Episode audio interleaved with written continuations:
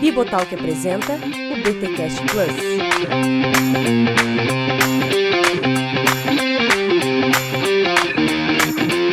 Muito bem, muito bem, muito bem. Começa mais um BTcast Plus, o de número 11. Eu sou Rodrigo Bibo, estou aqui com Cacau Marques. O canto dessa cidade sou eu. Nossa, mano. Pô, eu gostava de Daniela Mercury, hein? Ele tava planejando essa. Nossa, muito bom. Igor Miguel.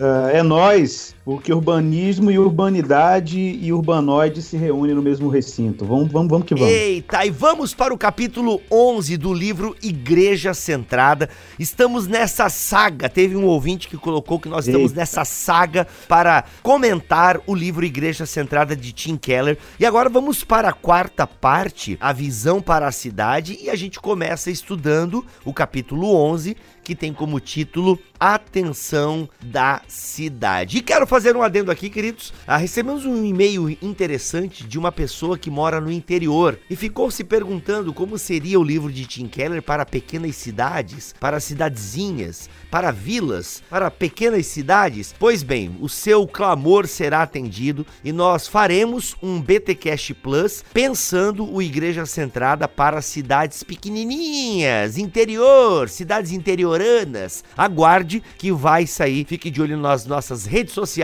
Instagram, arroba Bibotalk, Twitter, arroba Bibotalk e o falecido Facebook, facebook.com barra Bibotalk. Falecido. É, tá lá, o Facebook só virou repositório do Falei. Instagram, né, mano? Ô, cara, É como aí. é que pode, né, velho? Morreu mesmo, o negócio tá morrendo. É, pra algumas pessoas ainda tá Caramba, meio velho. ativo e tal. Muita gente comenta ainda lá, né? Algumas páginas, assim, eu percebo que ela ainda tem um. um Tem né, uma faixa etária, um tem uma faixa engagement, etária. é, enfim.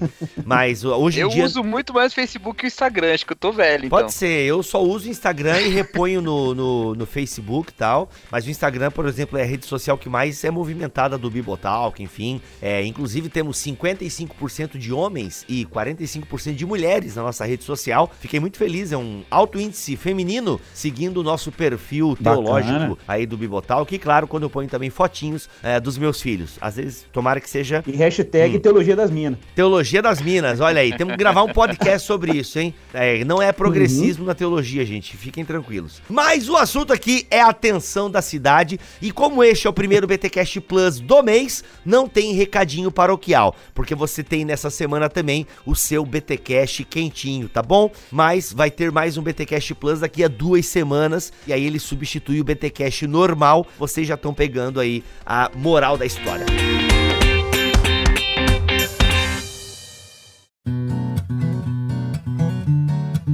Beleza, tensão na cidade, meus amigos. Ah, o Keller começa aqui este capítulo bem técnico, né?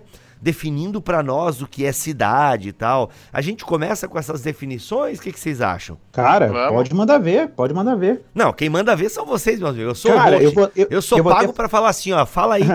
Então, é, definição de cidade é muito importante para o Keller, né? Porque primeiro ele resgata um etimologicamente, né, o conceito bíblico. Ele está preocupado primeiro em explicar o conceito bíblico de cidade, né? Claro, ele vai começar dizendo que a Bíblia não tem uma visão nem hostil e nem romântica da cidade. É, é o que a gente chamaria de uma visão realista, né, Uhum. da cidade. Né? A cidade é um lugar onde a gente tem, ele fala que é uma espécie de lupa, né? Você tem mais gente caída por metro quadrado, a densidade da humanidade, né, por metro quadrado é maior. Então você tem mais o gente que leva alguns a ter uma visão pessimista da Claro, cidade, né? claro. Igor? Justamente por ter o acúmulo de pecados ali. né? Exatamente. Mas por outro lado, existe uma concentração de mais gente à imagem de Deus e com mais potenciais da graça comum por metro quadrado. Muito bom. Uhum. Né?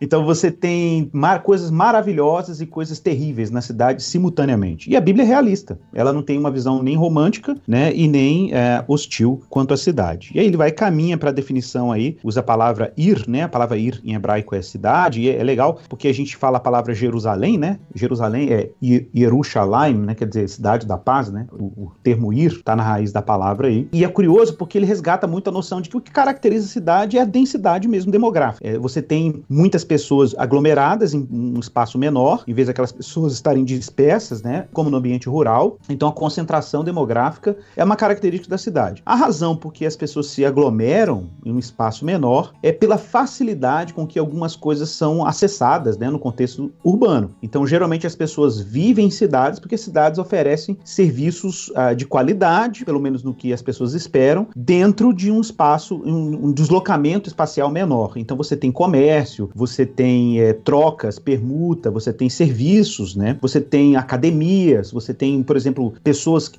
é, é, muito legal isso que ele explora, né? Tipo, por exemplo, uma pessoa que tem o dom, por exemplo, a vocação artística. Se ela tá no interior, provavelmente ela não vai ter acesso aos melhores conhecimentos, as melhores produções, os melhores encontros culturais e artísticos numa cidade uhum. do interior. Então ele tem que se deslocar, se, acaba se deslocando para o centro, para os centros urbanos, né? Para ter acesso uhum. a esse uhum. tipo de saber, conhecimentos ou competências, né? Então a cidade tem essa, esse poder, né? De aglomerar e de juntar e de, de como dizer assim, concentrar essas competências. E, e, é isso que faz a cidade, ao mesmo tempo, tão fascinante, mas ao mesmo tempo tão complicada, né? Porque você tem o anonimato nas, nos grandes centros, né? No interior você tem o nome né, das pessoas, né? Ah, ali, ali é a fazenda dos Barbosa, dos Oliveira. Uhum. Você faz fiado, né, cara, na venda. É, faz fiado, na, é, todo mundo conhece todo mundo. É diferente uhum. a relação, né? Uhum. E, e, nos grandes centros, não, você tem o, a questão do anonimato é muito forte, né? Então você acaba uhum. é, potencializando também a maldade, potencializando a corrupção, a, uhum. as exclusões todas que estão inerentes à vida urbana, enfim. Eu acho que esse, isso aqui já dá para te dar uma startada. Legal. Cacau? Cacau da história, né, Cacau? Você pode falar alguma coisa pra gente. Ele só tá com Daniela Mercury Opa. na cabeça, irmão. Aí, Esperava um clipe no Fantástico, inclusive. É, olha aí. Mas o Keller fala aqui, então, de segurança e estabilidade, né? Alguns sinônimos é, ou algumas características da cidade que a gente pode é, tirar até do texto bíblico, né? A partir da leitura que o Keller faz de alguns textos bíblicos, que a cidade, principalmente antigamente, tinha a questão da estabilidade, da segurança, a cidade era murada. É, aí é bem como aqueles filmes que a gente vê mesmo, mesmo, né? É. Só que assim, se tiver um, um cavalo gigante de madeira na frente do seu portão, não coloque para dentro, né, mano?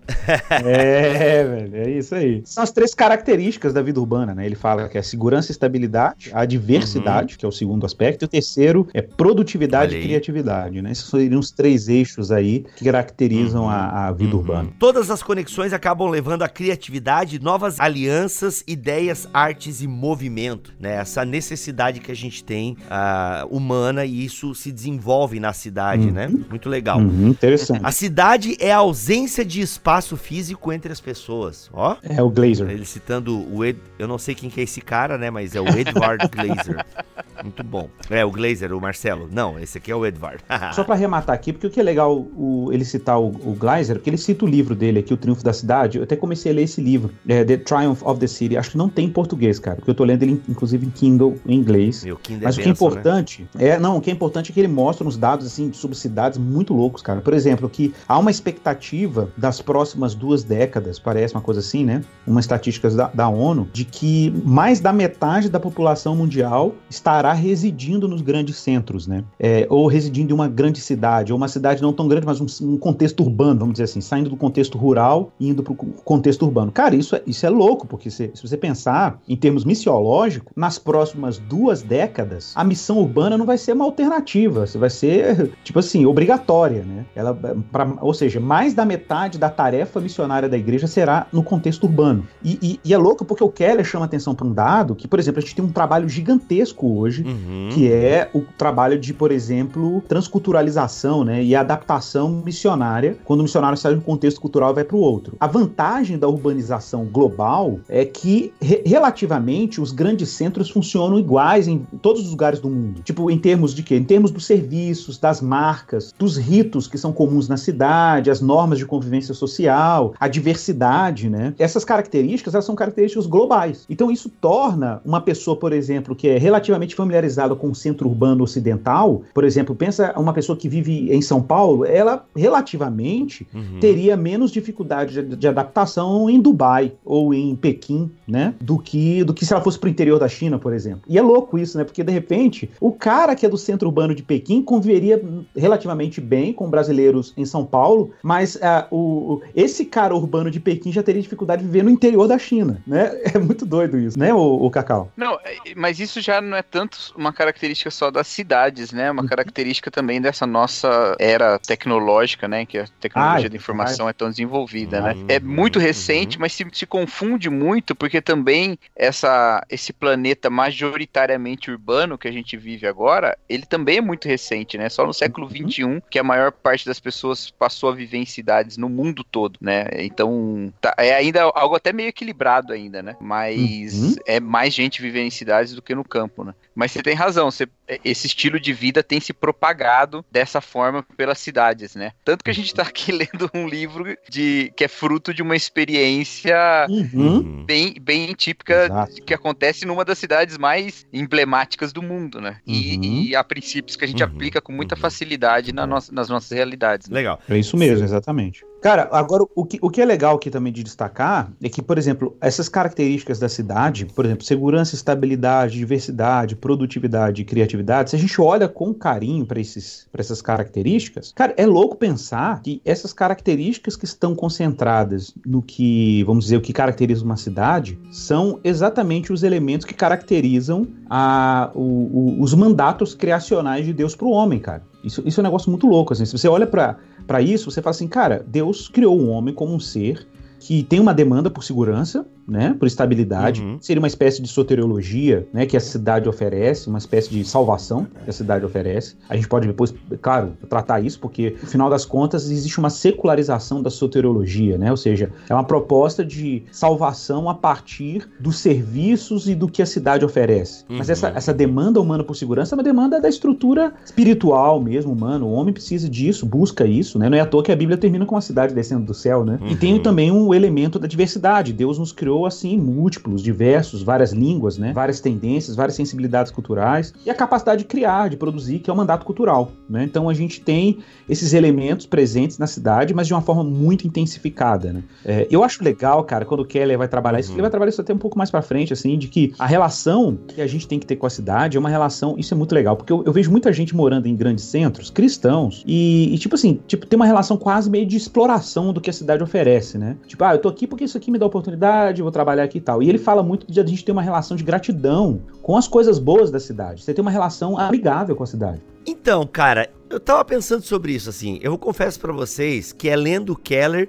que eu comecei a pensar na minha cidade. Tipo, eu como cidadão joinvilense, tá ligado? Mas essa é a ideia. Não é, mano? Tipo, é que eu moro aqui em Joinville, eu não fiquei. É que assim, é que parece sim que ele. Não é que ele faz isso, gente. Eu tô dizendo que é como se ele tratasse a cidade como um, uma ah. entidade, né? Então, ah, ame a cidade, né? Valorize. Não olhe para a cidade somente querendo é, sugar dela, né? Essa ideia, assim. Mas eu comecei a ler o que uhum. cara, eu nunca parei para pensar na minha cidade. Como assim, tipo, isso. tipo, não, vou amar a minha cidade. É, como seria isso, né? Tipo, eu. Não, ou vou para São Paulo porque é uma cidade que me dá mais oportunidades, né? Agora o Keller, de repente, faz esse olhar, a gente olhar com um olhar missional para a cidade, né? Que obviamente que fazendo isso a gente enxerga as pessoas, né? A cidade é esse local que mistura concreto e carne humana, né? Exato. Então é muito louco. Tem um trecho de uma peça do T.S. Eliot que diz assim: uhum. quando o estranho diz que, qual é o significado dessa cidade? Vocês se juntam porque amam um ao outro? O que você responderá? Nós estamos juntos porque fazemos dinheiro um com o outro? Ou isso é uma comunidade. Caramba. Eu acho que são essas as duas visões que a gente tem sobre a cidade, né? Ou a gente tá aqui porque a gente explora melhor as condições de vida e de abundância que a gente consegue aqui, ou então a gente tá para promover uma comunidade mesmo, né? Essa é uma reflexão que não faz parte só de um pensamento fantástico, da igreja fantástico. e missional, coisa do tipo, mas também é, uma, é uma, um debate que se faz muito no, nos temas de urbanismo contemporâneos, né? Uhum. É, como é que você faz cidades uhum. menos excluídas excludentes, como é que você faz cidades menos. Espaços é, de convivência. É, que isolam menos, né? Porque tem essa, essa, esse paradoxo da cidade, né? Ele é o lugar onde não há espaço entre as pessoas, mas também há dinâmicas de isolamento. Mas né? sabe por quê? Porque agora os muros não estão ao redor da cidade, estão ao redor do indivíduo. Eita! Também, é. Eita, é isso aí. há uma série de questões, né? Aí tem algumas particularidades, lógico, de cada cidade, né? Cidades em, em que já não se fala mais uma língua só, né? Porque muitos imigrantes e muitos grupos que falam línguas diferentes, então tem essas especificidades. Quando a gente fala de metrópoles, assim, acaba tendo problemas parecidos, né? Mas é. às vezes as cidades menores têm coisas muito específicas. Eu lembro conversando até com o Paulinho, que a gente na nossa, na nossa conversa pré-gravação aqui falamos, né? O Paulinho mora em Vinhedo e ele tava dizendo como Vinhedo é uma cidade de condomínios e isso tem um monte de problemas para você fazer pequenos é igual grupos. Aqui, ou... É igual aqui em Lagoa é. Santa, mesma é, coisa. Então, exatamente, mesma você coisa. tem esses problemas, assim, né? Eu moro numa cidade, por exemplo, que ela, ela tem basicamente dois tipos de pessoas. Gente que mora aqui e trabalha em Campinas e gente que mora em Campinas e trabalha aqui. Nossa, então, mano, ela sério? Fica trocando, ela fica trocando Qual que é a tua cidade, Cacau? Nova Odessa ou Hortolândia? Hortolândia, ah, tá. Hortolândia. A tua é. igreja que é em Nova é, Odessa, É a cidade onde eu né? moro, né? Não a cidade onde está a igreja. Uhum. É a igreja em Nova Odessa. Ah, entendi. Então tem essas especificidades, mas a gente tem tem muito esse questionamento hoje em dia, né? O que, que nos move nessa cidade? Às vezes esse tema até que você falou, Bibo, do amar a cidade, ele acaba sendo uma parte também que não pode ser confundido com bairrismo, né? Ah, com certeza. Porque a gente usa muito essas palavras que falam de coisas assim abstratas para evitar o que é concreto, que é de fato amar o próximo, né? É amar o concidadão uhum. e não a cidade em si, né? Mas no, uhum. na maneira como, como o Keller coloca, obviamente é esse tipo de, de, de pensamento, né? De como servir mesmo, né? O uhum, seu concidadão. Aí a gente até poderia discutir teologia pública aqui, mas deixa para outro momento, né? Que a teologia pública. É, é, a gente já tá fazendo, de certa é, forma. Justamente, justamente. É. E nesse sentido eu vejo muita questão do Davi, né? O Davi Lago tem muito essa pegada de amar o Brasil, né? Precisamos voltar a amar o Brasil e tal. E ele é um cara que tá todo momento envolvido com política, não, não exatamente na política, mas em políticas públicas de discussão e tá na, na agência não sei da onde, e não sei o que, e vai lá pra é. Roraima é. e vem pra cá e tal. Isso é, é muito legal. E inclusive escreve colunas do jornal, né? Vai em debates públicos com LGBT é, e, né, e gera uma ponte, né, com esse pessoal. É muito massa. E, gente, quando eu falei com esse pessoal, não foi no diminutivo, mas é, com. Ah, vocês entenderam, né? Não tô diminuindo ninguém aqui. Então, assim, é muito legal. É, acho que é nesse sentido de amar a cidade, né? Por exemplo, uma coisa que eu não amo a minha cidade nem o meu país. Eu sou muito fraco de cultura brasileira, assim, de dar dó mesmo, assim, de dar dó. Eu acho que se bobear, eu conheço mais cultura norte-americana por conta das séries e dos filmes do que a cultura brasileira. Não me orgulho disso. Também não corro atrás para mudar a situação. Depois vocês me julgam aí. Mas assim, eu vejo, né, galera que prega, que cita, né, os nossos poetas. Eu nem sei se Guimarães Rosa é nosso, eu acho que é, né? É, é daqui de Minas. É, é, é de, de, Minas, Minas né? Aqui Aí o Machado de casa, Assis. Cordesburgo. Ah, olha aí, que da hora. Eu nem sabia, entendeu? Eu, eu, achava que Guimarães Rosa era. E o Fernando Pessoa também é brasileiro? Não. Ou é português? Português. Ah, viu aí, não tô tão ruim, mas eu sabia que tinha um desses aí que era português. Mas é legal, né? Mas tu percebe que o brasileiro nem sempre é tão ligado. Um, um adendo aqui é lançar uma Bíblia de estudo brasileira. Vocês souberam dessa não? Não, Sim. pra mim é nova. Então, uma Bíblia de estudo brasileira, Sim, não, totalmente voltada à cultura brasileira. Mano, deve vender acho que duas unidades. Uma foi pro Cacau. Cara, né? eu, eu, eu tenho que é pra fortalecer o rolê mesmo. Ô, ô Igor, o Guilherme fez parte, cara. Tem comentário. Pois dele, é, né? não Olha tenho, aí. tô ligado. Mas só que, só que eu não conheço ela, assim, de manusear. Ah, é, não, flopou, flopou. porque, cara, ninguém, né, não rolou. A gente talvez precisasse amar mesmo mais a cultura brasileira. Enfim, falo por mim aqui, mas né? Mas eu acho, eu acho que não é uma questão só disso, sabe? É, esses dias até eu tuitei, deu uma certa polêmica sobre isso. A questão de que a gente às vezes confunde um pouco amar o Brasil com nacionalismo e usa o termo de amar o Brasil para não amar os brasileiros, né? hum. né? Fazemos do nacionalismo distintivo sobre quem merece ou quem não merece é, ser servido, vamos dizer assim, né? Eita. Porque é porque a gente usa de um, às vezes de um discurso nacionalista para identificar dentro da nação compatriotas inimigos da pátria. Então, na verdade, ele, ele não é um instrumento de unificação, ele é um instrumento de separação, né? Por isso que eu tenho muito problema com essas coisas, assim, não gosto muito desse tipo de conceito. Mas a questão de, da cultura, ela não é uma coisa estática, né? Ela não é uma coisa pura, nenhuma cultura é pura, nenhuma uma cultura é, é, intocada, ela sempre tem suas influências e tal. Não há nenhum problema em uma pessoa ter um tipo de, de, de consumo cultural, tipo, não tem nenhum problema, cada um tem a sua maneira de ver, né? Mas eu acho que nós, nessa nossa tentativa até de contextualização, que foi o tema dos últimos episódios, né? Nós somos obrigados a abrir os olhos para o que forma mesmo a nossa cultura, né? Pra gente ter aquela palavra temperada com sal que fala lá em Colossenses, né?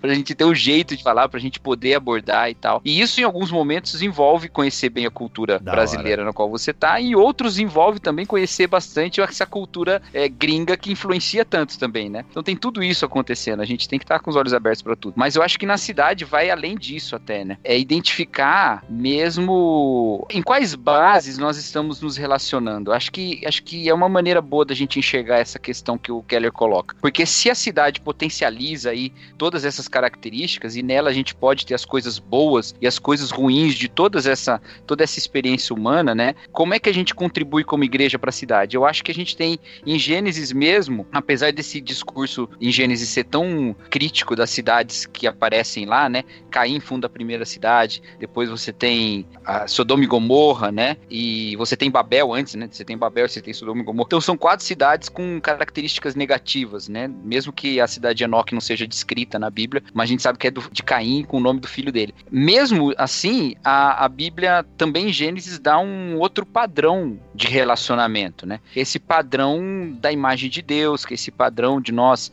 buscarmos né, essa identidade em Deus e não buscarmos essa identidade dos nossos interesses pessoais e tal. E eu acho que então a gente forma dois tipos de comunidade. Uma comunidade babilônica, porque olha, Babel era uma cidade que, que, aparece na Bíblia com um discurso profundamente unificado. Eles estão unidos e em breve não haverá limites para o que eles podem fazer. Né? Veja que o povo é como um só, Deus fala. Só que eles estavam unificados numa base que era uma base de pecado. Então, uma base no qual haveria, a partir daquela cidade, um governo mal, vamos dizer assim, né, sobre a humanidade, né? uma, uma expressão da maldade sobre a humanidade. E Deus traz um outro tipo de ensino, no qual o homem não faz um nome para si, mas ele é que faz um nome para Abraão, né? E ele é que, que traz essa, essa outra maneira de viver. Então, a igreja na cidade, para mim, ela proclama essa outra base de relacionamento, que é essa base em Cristo, e não nos nossos interesses pessoais que transformam a cidade numa disputa de egos, sabe? Então, por isso que até o Keller fala que a cidade é onde a gente pode servir, né? Uma cidade baseada no serviço, porque é assim que era o pensamento sobre a cidade de Deus, Jerusalém, e é assim que a gente, como igreja, também, manifestando essa cidade de Deus na, nas cidades dos homens, a gente manifesta também essa, essa postura de serviço. Não sei se eu confundi muitas coisas, mas Como... Na cidade dos homens. É, porque, porque assim, então, às vezes. Pode entrar trilha, na... pode entrar trilha. É, as, as pessoas, às vezes, na, nas igrejas, elas questionam muito algumas ações da igreja, como se elas não tivessem um fim evangelístico, sabe? Pô, mas é. Tá, e quantas almas foram salvas, né? quando você abriu a igreja ali para o pessoal jogar bola, ou quando você usou da igreja, da, da, ou mobilizou as pessoas para irem lá e recuperarem uma escola, ou coisa do tipo, sabe? As pessoas às vezes questionam a validade disso, mas é, é um testemunho de um outro tipo de cessidade que a igreja está fazendo também, né? Uhum, e que é uhum. baseada uhum. na maneira como nós vivemos a vida a partir do evangelho. As coisas não são separadas, né? Elas, é elas fazem parte da nossa nova vida.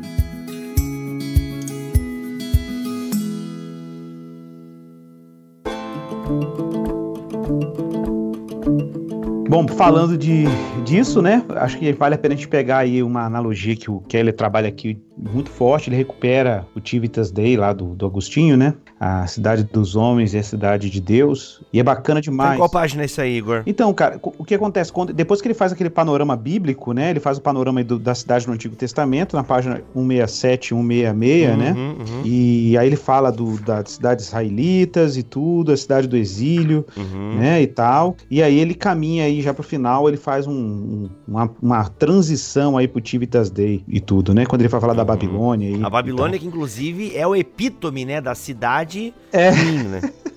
Cai a Babilônia. Eu lembro de uma música da, da Bola de Neve. Cai a Babilônia, cai a Babilônia. Só lembro então, disso. Então, cara, que...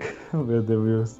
Então, o que que acontece? Geralmente, velho, o pessoal associa a questão da cidade como se a cidade fosse um projeto babilônico, assim, né, e tal. E fala assim, não, o negócio de cidade foi uma hum. resposta de Nimrod ao jardim, faz aquela contra... aquele contraste, né, entre a cidade... É, o autor de Gênesis parece dar esse contraste. É? Ó, jardim era muito melhor, gente, ó. É. A cidade aí, ó, quem é que construiu a cidade? O cara que matou o irmão, mano. Você vai esperar pois coisa é. boa da cidade? Pois é, então, aí você começa a perceber que parece, parece que a cidade foi uma tentativa humana de criar uma realidade em que, já que a gente não pode viver na realidade dada por Deus, então a gente cria a nossa realidade. A gente customiza uhum. a, nossa, a nossa realidade. Uhum. Então é basicamente isso que o ser humano está fazendo, realmente. Só que o que é curioso pensar é que, apesar disso, Deus tem uma relação muito graciosa, por exemplo, com algumas cidades. Né? Pensa, por exemplo, Jerusalém. Pensa, por exemplo, né, como que Deus é, conduziu depois na história bíblica, a gente vai percebendo isso, como que Deus vai, vai se utilizando de cidades para expandir o evangelho. Né? Você pensa em Antioquia, você pensa em Éfeso, né? você pensa nessas cidades e pensa nesses territórios, pensa, por exemplo, Paulo, a relação que Paulo tem com Atenas, né? que, se, se, se revoltando diante da idolatria vigente na, na cidade, mas ao mesmo tempo ele sabe que ele tem uma missão para a cidade, né? E quando você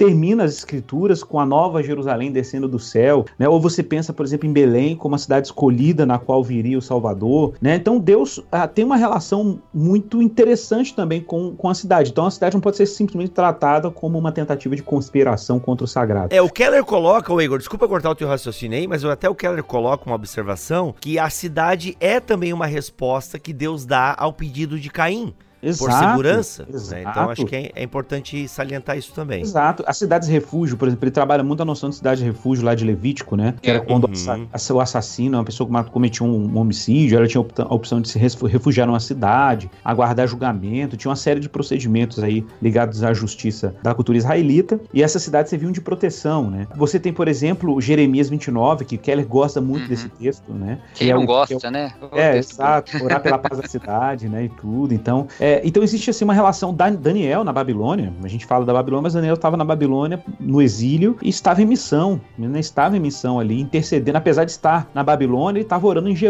orando em direção a Jerusalém, né? Três vezes Exato. ao dia. Né? Então, a, a, eu acho que isso diz muita, muita sobre a nossa relação com a cidade. Tipo assim, a gente não pode ter uma expectativa de que a cidade é um lugar que vai nos dar aquilo que só Deus pode nos dar, ou seja, salvação, plenitude, etc. Mas ao mesmo tempo ter uma, uma, uma clara consciência de que nós temos temos uma tarefa sacerdotal na cidade, nós temos uma tarefa intercessória, né? nós somos peregrinos nesse, nesse, nesse lugar que Deus nos colocou. E a gente tem uma relação de intercessão mesmo, como está lá no profeta Jeremias. Né? A gente está aqui numa tarefa, numa missão, sem pretensões de criar expectativas que a gente vai se realizar aqui, mas a gente está aqui numa tarefa que Deus nos confiou. Então acho que faz isso sentido demais para quem está pastoreando no contexto urbano, quem tem preocupações autênticas com a cidade, que tem o interesse de servi-la, né? Então isso, isso, é, isso é muito bacana, cara. É muito bacana a gente recuperar. Gente, eu ainda não achei, eu acho que eu não li, eu não li tudo pelo jeito. Eu não achei o Agostinho aqui ainda, gente. Não, o Agostinho tá na, na no, no, capítulo 12, agora que eu vi aqui. Ah, ô, me ajuda, Igor. Me ajude a te ajudar. É, Porque no capítulo 12 vai ser a redenção e a cidade, é, né? É. A gente hoje fica só no capítulo 11. Isso da hora. Mesmo. Legal. Acabou aí. Acabou, acabou. Capítulo 11 acabou. É claro que tem vários detalhezinhos legais que você pode ler no livro, que é os patriarcas e a cidade, o Israel e a cidade, os profetas e a cidade e tal. Fica, tem a cidade de exílio, tem bastante coisa legal aqui para você ler. No livro a gente só dá aquele ampassando. Que é, que é justamente ele apresentando essa tensão, né, entre essas características isso. positivos e negativos, vamos dizer assim, né? uhum. né? Ou entre a glória de Deus, né? E a, e a exaltação humana, né? Esse potencial para glorificar Deus, esse potencial para exaltação humana, ao, ao, no decorrer da Bíblia, né? Então é bem legal, uma teologia bíblica da cidade aí. É, mas é mesmo. para quem. Que é, que é, uma coisa natural, né, gente? Bem pequenininha, né?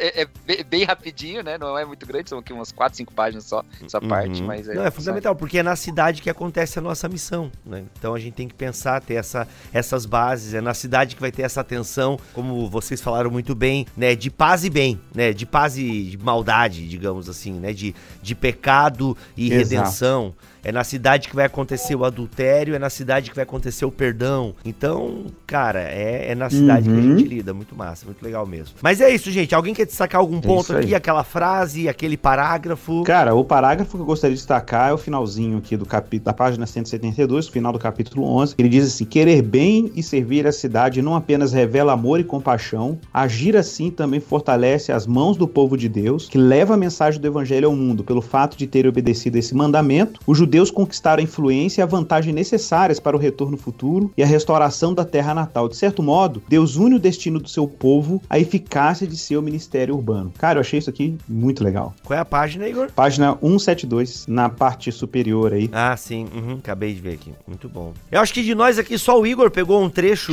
selecionado. Ele pegou o melhor trecho também, né? É o trecho mais bonitinho aqui, né? Inclusive depois continua, né? Infelizmente, nunca houve uma cidade no mundo que não estivesse saturada de pecado e corrupção. Na verdade, parafraseando uma piada de Woody Allen, as cidades são iguais a todos os lugares, só que em muito maior grau. São tanto melhor quanto pior. É tanto difícil quanto difícil viver nelas. São tanto mais inspiradoras quanto mais opressivas do que outros lugares. Eu não entendi nada, afinal é Woody Allen. é isso. Cacau, você tem a sua aí não? Também não, né? Não, não. Não me deixa sozinho, Cacau. Obrigado. é isso então, gente. Acabou mais um BTcast Plus. A gente volta daqui a duas semanas para falar do capítulo 12. É isso. Fiquem todos a paz do Senhor Jesus. Igor, obrigado pelo seu tempo, meu irmão. Tamo junto. Ô, gente, obrigado vocês, que minha filhotinha tá chorando aqui. Eu vou entrar no outra pastoral aqui. corre, meu amigo, corre. Cacau, aquele abraço. Beijo. Falou, pessoal. abraço. Um prazer. Tchau, tchau.